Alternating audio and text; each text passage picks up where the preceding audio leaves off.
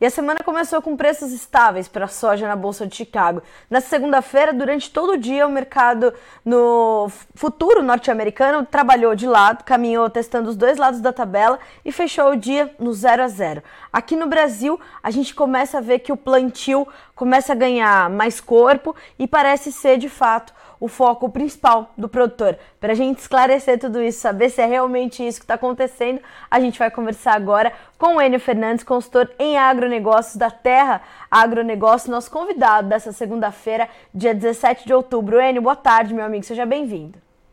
Cara, é bom, é um prazer estar aqui, sempre bom falar com vocês. Enio, é, te surpreendeu esse Chicago meio de lado para começar a semana? Ou de fato faz sentido esse movimento mais contido uh, dos traders talvez esperando novidades para começar a se movimentar de forma mais agressiva? Em verdade, eu acho que esse, esse comportamento de Chicago, bem próximo de 14 dólares por bushel na primeira posição e um pouquinho acima de 14 na posição marcha, é um sinal muito positivo. Cara, nós temos que lembrar o seguinte: saíram várias projeções de safra de várias instituições Conab soltou a sua e o USDA soltou a sua, várias casas soltaram suas projeções de safra, e nós vimos quase todas, todas na verdade, com um número acima de 150 milhões de toneladas, né? variando 152 até 155, e para a próxima safra brasileira, que é um volume importante, é um volume pesado de safra, né? Nos Estados Unidos, o USDA trouxe os estoques de passagem de milho uh, abaixo esperado e soja também abaixo projetado no mercado. Isso deu sustentação aos mercados. E por que, que eu acho que esses números orbitando próximo de 14 são bons números? Porque nós estamos no auge da colheita americana. Acabou de sair o relatório de Crop Progress lá, desenvolvimento de plantio, né? É de colheita, perdão, desenvolvimento de colheita. Nós estamos com 63% da soja colhida e 45% do milho colhido. Quer dizer, estamos no, no milho, bem no coração da safra. Querendo ou não, é muita soja chegando aos armazéns, é muita soja que dá uma segurança para os demandadores, né? Para quem precisa de soja, para quem precisa de milho, vai, vai esmagar milho para fazer etanol, né? É, você tem acesso ao grão. E os preços se mantiveram bem próximos de 14 dólares por bushel, que na minha visão é um cenário, é um, são preços saudáveis. Imagino que vai acontecer se quando parar essa colheita ou com o ritmo de colheita diminuir. Você tem uma chance de valorização nessas cotações. Enio, uh, e essa chance de valorização das cotações, uh, quando a gente pensa nesse, nesse movimento, a gente está falando do mercado, dos preços testando que patamares, na sua opinião, de acordo uh, com esse cenário que tem se desenhado? Falando na primeira posição, do, do caso da soja, né, a resistência de 14,50 é um número que o mercado vai, vai tentar enxergar se rompe esse 14,50. Rompendo 14,50, o próximo target, é, desculpa, o próximo alvo é 15 bushels points. Né? Uhum, tá. Uh, Enio, como é que você avalia esse momento é, do mercado onde a gente tem um, a gente tem todos esses fundamentos em andamento, a gente tem a, a, o avanço da colheita nos Estados Unidos, o plantio na América do Sul, a questão climática ainda é, é muito forte no radar, com a possibilidade de um laninho e tudo mais, ao passo em que a gente tem um cenário macroeconômico, um, um mercado financeiro completamente nervoso, incerto, ao mesmo tempo cauteloso na defensiva, porque não sabe uh, que mais notícias ainda pode receber nesse restinho de 22 e com projeções muito sérias para 2023. Como é que você está cruzando essas informações e vendo os mercados reagindo a isso? A sua pergunta, Carla, é extremamente pragmática. Eu vou tentar ser direto, é, mas eu vou começar de trás para frente. Eu não acredito num colapso uh, da demanda. Por quê? É, commodities, as agrícolas, elas são mais resilientes, resistentes a choques de demanda. Porque no final do dia eu deixo de comprar um carro, eu deixo de fazer uma viagem internacional, mas eu, eu, eu sou resistente em, em cortar alimentação. O primeiro ponto é esse. Segundo ponto que eu gosto de falar é o seguinte: uh, a Bolsa dos Estados Unidos, a Bolsa de Chicago, logicamente, ela reflete o preço da soja no mercado internacional. Isso é lógico, ela, ela é a formadora de preço no mundo inteiro. Mas ela é mais impactada, influenciada, contaminada pela realidade americana. Sim. E os estoques de passagem são baixos. Sério, milho menor, um estoque de passagem nos Estados Unidos menor que 30 milhões de toneladas é um estoque frágil no milho. É um estoque frágil. E a colheita não terminou. Soja, 5,5, 5,44 para ser exato, milhões de toneladas, é um estoque frágil. Uhum. E eu estou com problema no rio Mississippi. Eu não consigo dar fluidez a esse grão. Além de eu ter um estoque pequeno, quem ia abastecer o mercado agora seria os Estados Unidos, com a safra chegando. Agora, quando eu falo agora, não é exatamente agora, é até janeiro, até chegar a safra brasileira. Certo. E eu estou tendo um problema logístico. Ah, vai faltar grão? Não, mas vai impactar custo. Então, é, eu, não, eu não vejo esse colapso, apesar de que você foi muito cirúrgico no seu comentário. Europa indo para recessão, Estados Unidos com inflação alta, o mundo com problema inflacionário muito forte, né? Então, é, você pode ter choque de demanda em alguns setores. Não acredito em um colapso de demanda. Ao não acreditar em um colapso de demanda e a região principal formadora de preço de soja no mundo estarem com estoques baixos, eu vejo uma certa é, sustentação nessas cotações. O outro ponto importante é o seguinte: se eu tenho dificuldade de obter soja nos Estados Unidos, nos Estados Unidos da América, aonde eu vou obter essa soja? No Brasil, estou pagando 270, 300 pontos acima e os produtores estão vendendo muito cadenciadamente. Os preços não estão me desagradando. E eu estou pagando 270, 300 pontos acima num Chicago a 14. Quer dizer, não é um preço baixo, mesmo assim os produtores estão resilientes na venda. Eu vou para a Argentina, eu acho que a Argentina, se você fizer uma análise mais profunda, já vendeu o que tinha que vender, Sim. com aquele dólar soja, né? Que, é, eu nunca vi isso. Você tem um dólar para a soja, você tem um outro dólar para outro, outro setor, você tem um dólar especial para o show do Coldplay. Quer dizer, é. só, essa, só essa realidade de moedas, eu tenho dólar infinitos para cada é, eu tenho um dólar do Qatar, quer dizer, só essa variedade de dólar mostra a insanidade da economia argentina. E mesmo assim os produtores já venderam o que tinham que vender. Então, os Estados Unidos têm problema de logística, Brasil, eu, é, nossos estoques são pequenos, os produtores estão resistentes de vender, e a Argentina já vendeu o que tinha que vender. Então, quando eu olho esse cenário, pelo menos nos próximos me é, meses, né, antes da entrada da safra brasileira, antes de você ter uma consolidação dessa safra brasileira, se o Naninha realmente vai impactar ou não a América do Sul, os preços devem ser sustentáveis. Na hora que chegar em dezembro, janeiro, aí é outra história. Aí a gente vai depender do tamanho dessa safra e como o clima vai se comportar. E talvez também a gente vai ter que colocar nessa conta aí, o comportamento de comercialização do produtor brasileiro também? Esse, esse já está na conta, né? Os produtores estão muito pouco vendidos, o grau de risco deles é, são altos, né? Porque eu não travei custo. Mas eu gostaria também de fazer o inverso. Se os produtores estão pouco vendidos, os demandadores estão poucos comprados. Uhum. Porque se eu tenho vendido, da outra ponta eu tenho que ter alguém comprado. E essas necessidades precisam ser atendidas. E aí eu vejo um demandador que esperou até agora para a entrada da safra norte-americana e ele é surpreendido com o dólar ganhando valor no mundo inteiro, quer dizer, independente qual lugar do mundo que ele esteja, para ele comprar aquela mesma tonelada de soja, ele vai precisar de mais moeda sua, porque a moeda dele valorizou frente ao dólar. Sim. Segundo, dificuldade de acesso ao produto, porque a logística americana está comprometida. Terceiro, os produtores norte-americanos não estão sendo vorazes na venda. Então, ele vê esse cenário ele precisa se proteger também para a próxima safra do Brasil. Se os produtores precisam de proteção, os demandadores também precisam de proteção. E o ponto é, cara, as traders que vão fazer essas exportações precisam fechar esses contratos. Uhum. Ninguém vai fazer contrato de take or pay sem ter nada compra. Ninguém vai chegar na boca da safra sem ter nada pronto. Por isso que você vê os prêmios para fevereiro 90 acima, 85 acima.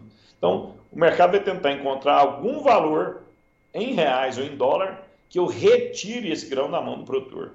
É interessante observar isso, né, Enio? Quando a gente acha que todos os fatores já estão na conta e que o mercado tá, tá definindo um rumo, a gente percebe que muitas coisas podem mudar uh, principalmente nesse momento onde a gente está com o nosso plantio avançando. A gente tem alguns locais onde o excesso de chuvas ou a falta delas acaba atrapalhando.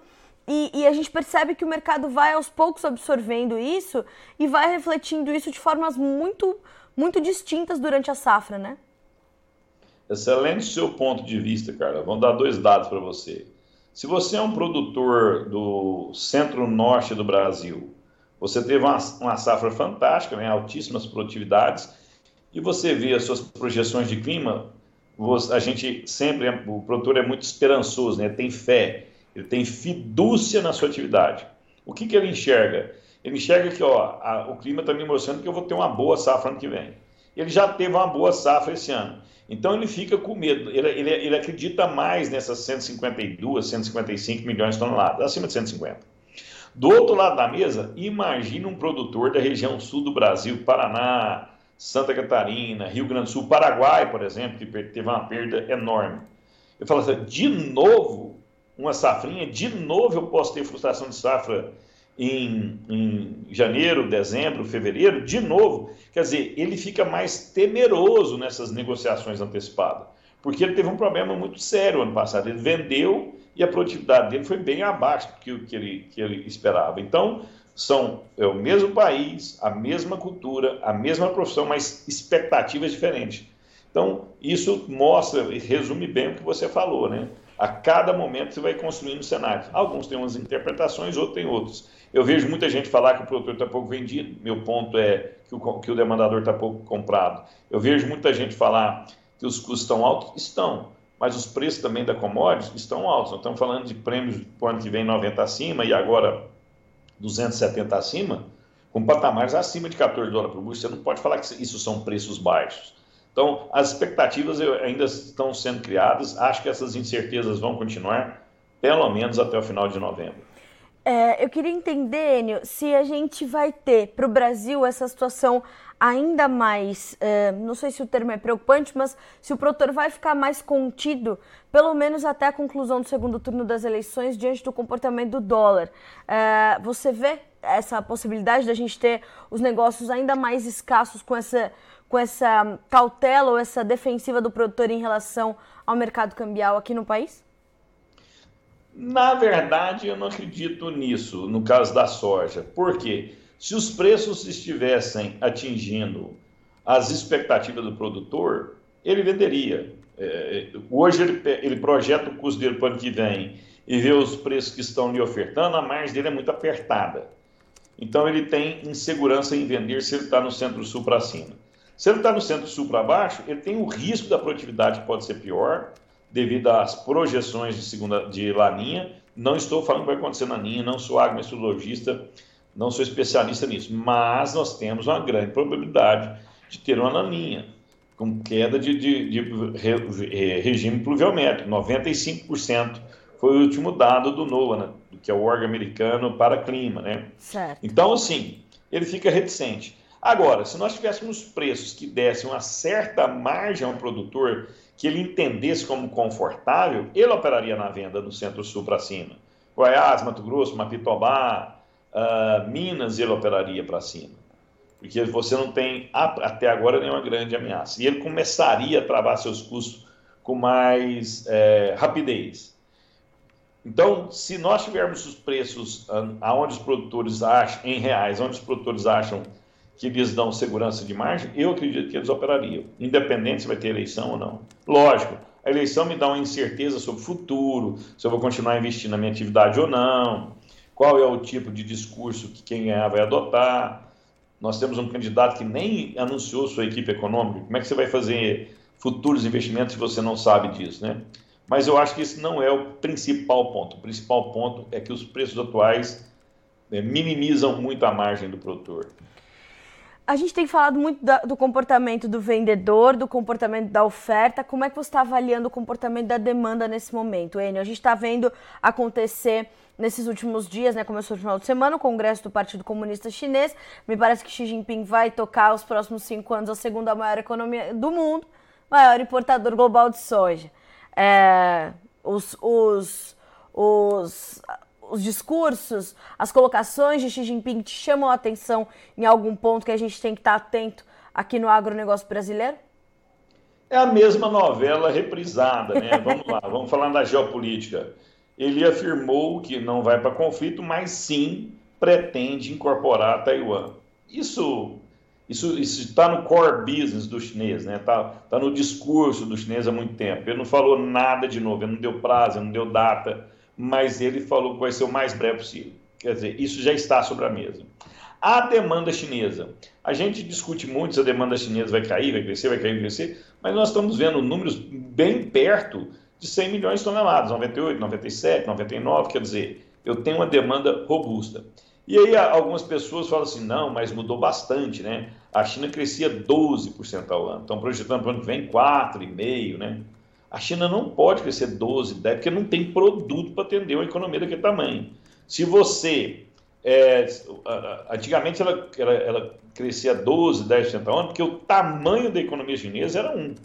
Hoje é, é outro, 13 trilhões, 14 trilhões de dólares. Quer dizer, eu, eu crescer 5% em 13, 14 trilhões de dólares e eu crescer é, 10% a, a 8 trilhões de dólares, tem uma diferença absurda nisso, né? Hoje a gente não consegue, se ela crescesse nesse patamar, eu não teria navio para atender, eu não teria aço para atender, eu talvez não teria nem grão para atender. Então, esse é, um, esse é um cenário. E, de novo, eu volto ao ponto, né? As grandes, as grandes populações do mundo, a Ásia, Índia, né? essas regiões, querendo ou não, você está vendo um, um, a renda per capita desses países crescerem. Isso sustenta uma demanda por alimentos, né?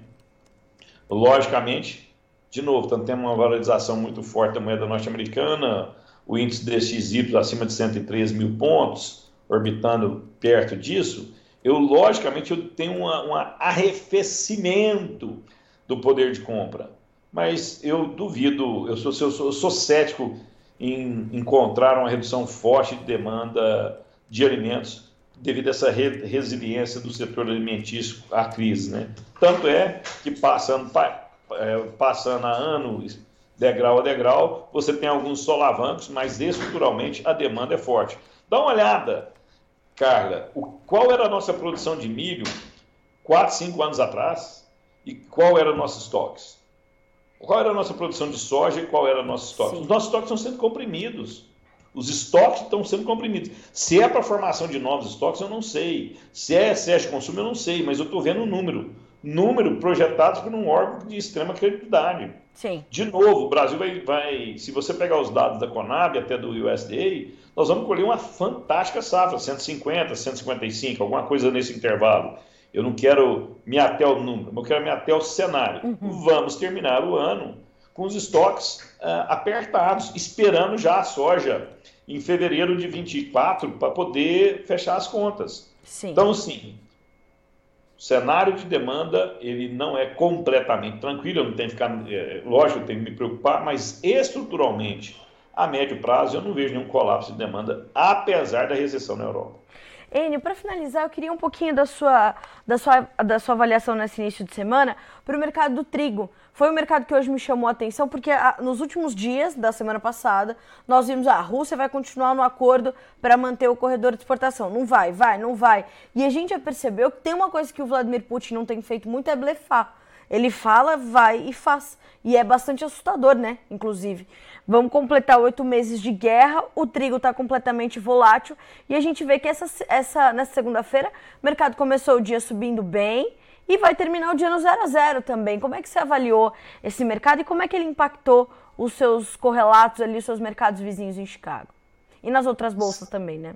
É, é sua pergunta é muito perspicaz. Vamos lá, né? Semana passada, na minha visão, o mercado de trigo ele se comportou como um eletroencefalograma em alguém que, é, que tem algum problema mental, né? Porque ele, ele sobe, subia 30 pontos no dia, caía 30 no outro, subia 70, depois devolvia 30, depois ia com 30 de baixo. Quer dizer, você formar preço nesse cenário, muito difícil, muito difícil.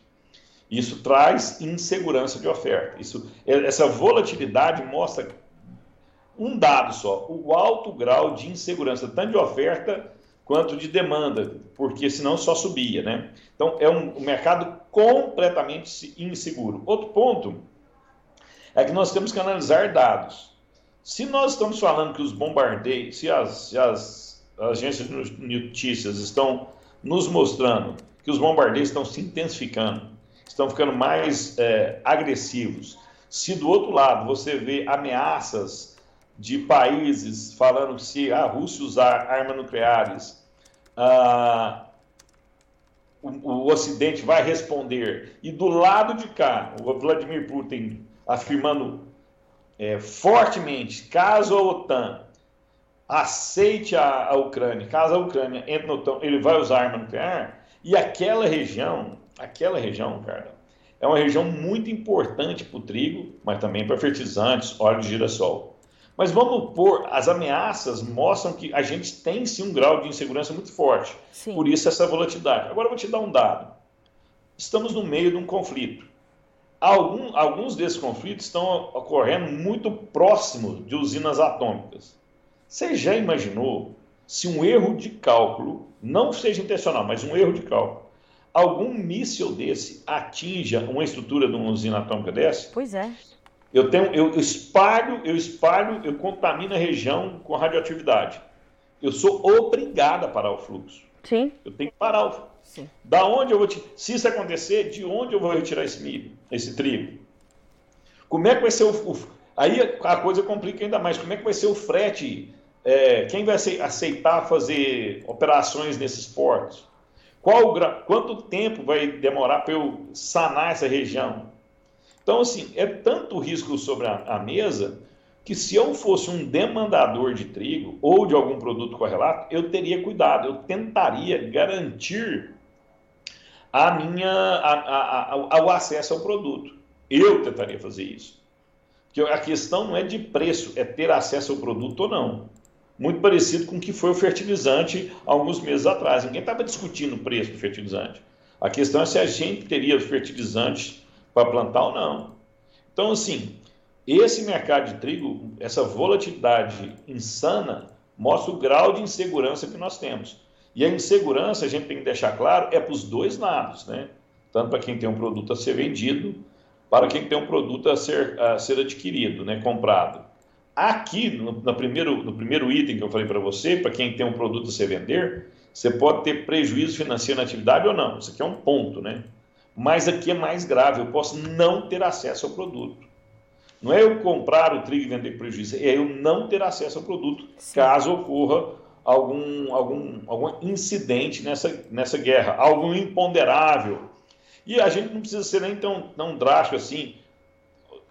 Caso ocorra algum incidente num porto desse de escoamento que seja importante para, para escoamento de, de, grãos e fertilizantes, de trigo e fertilizantes, você tem uma série de, produtos, de, de, de pontos de risco sobre a mesa que tanto o demandador como as origens precisam estar atentos. Um pode ter prejuízo na operação, o outro pode não ter acesso ao produto. E a não ter acesso ao produto, aí você entra numa zona de risco extremamente alta. Né? Certo.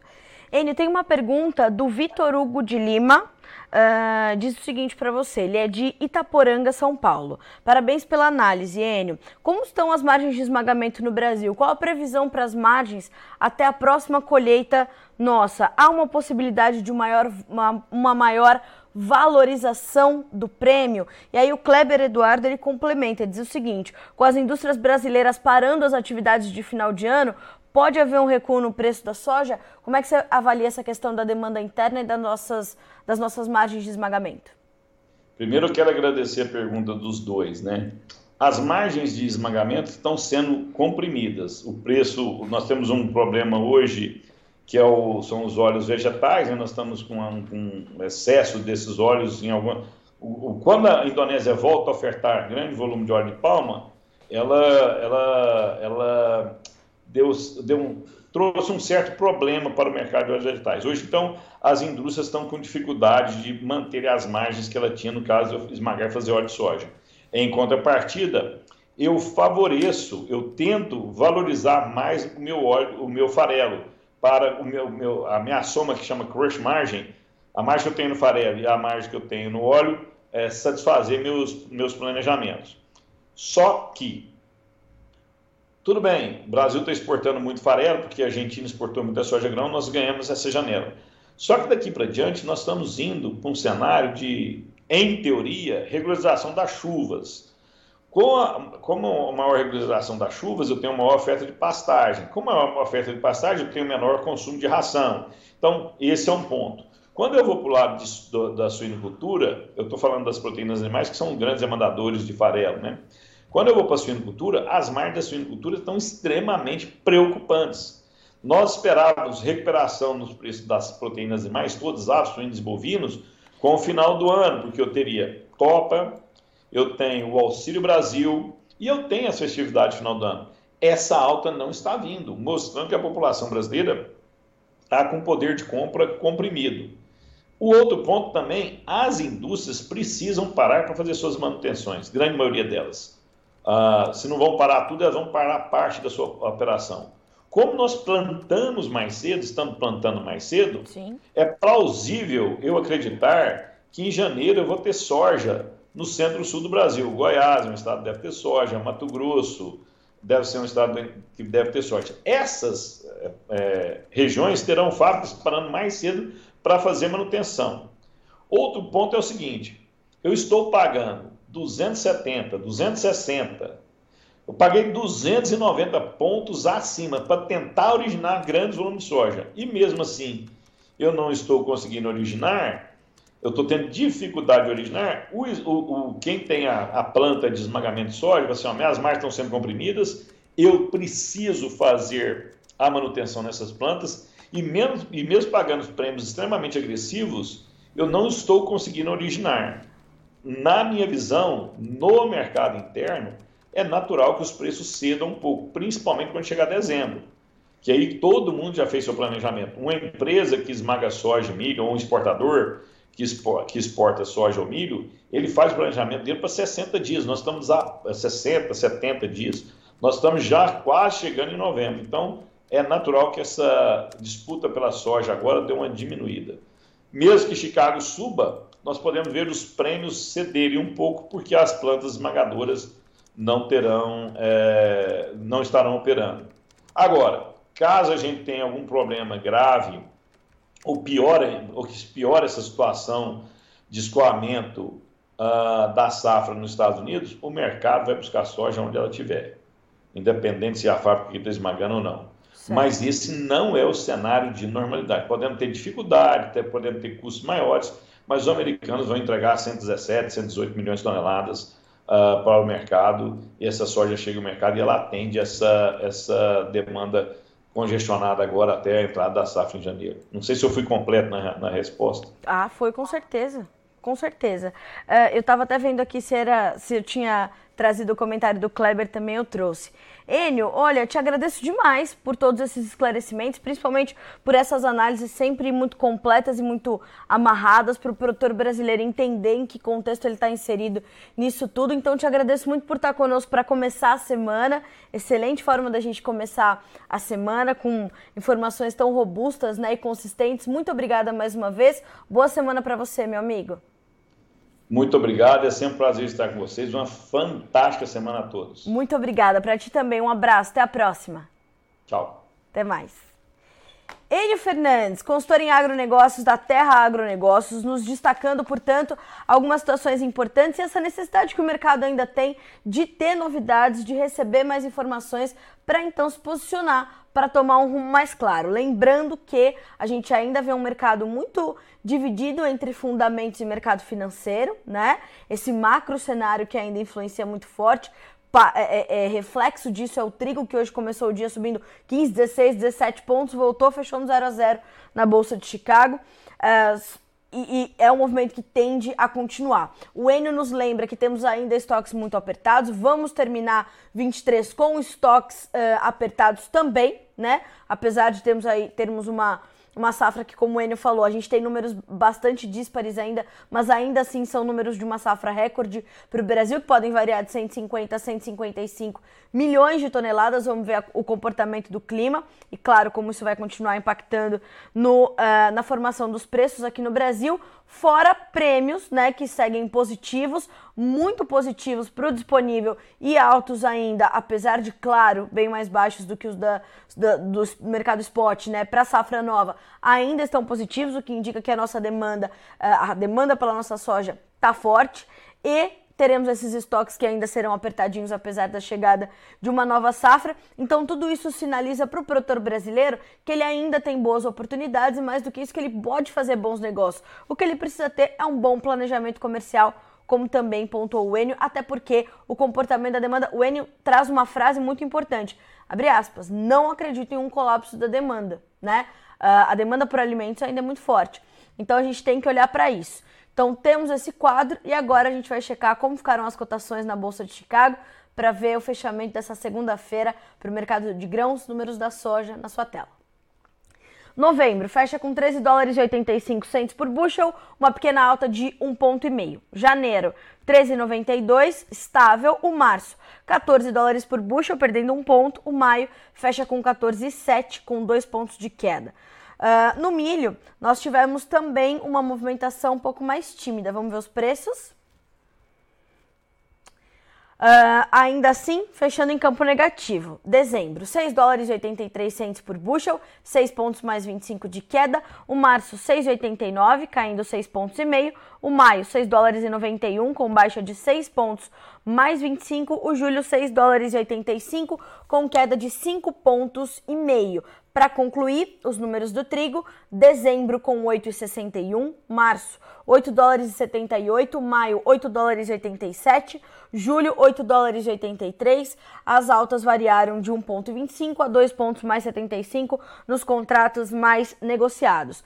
E para finalizar, recapitulando os números da colheita norte-americana, de acordo com os dados divulgados agora pelo USDA, nós temos 45% da área norte-americana de milho já colhida contra 31% da semana passada e uma expectativa do mercado que era de 46%, então ligeiramente abaixo da expectativa.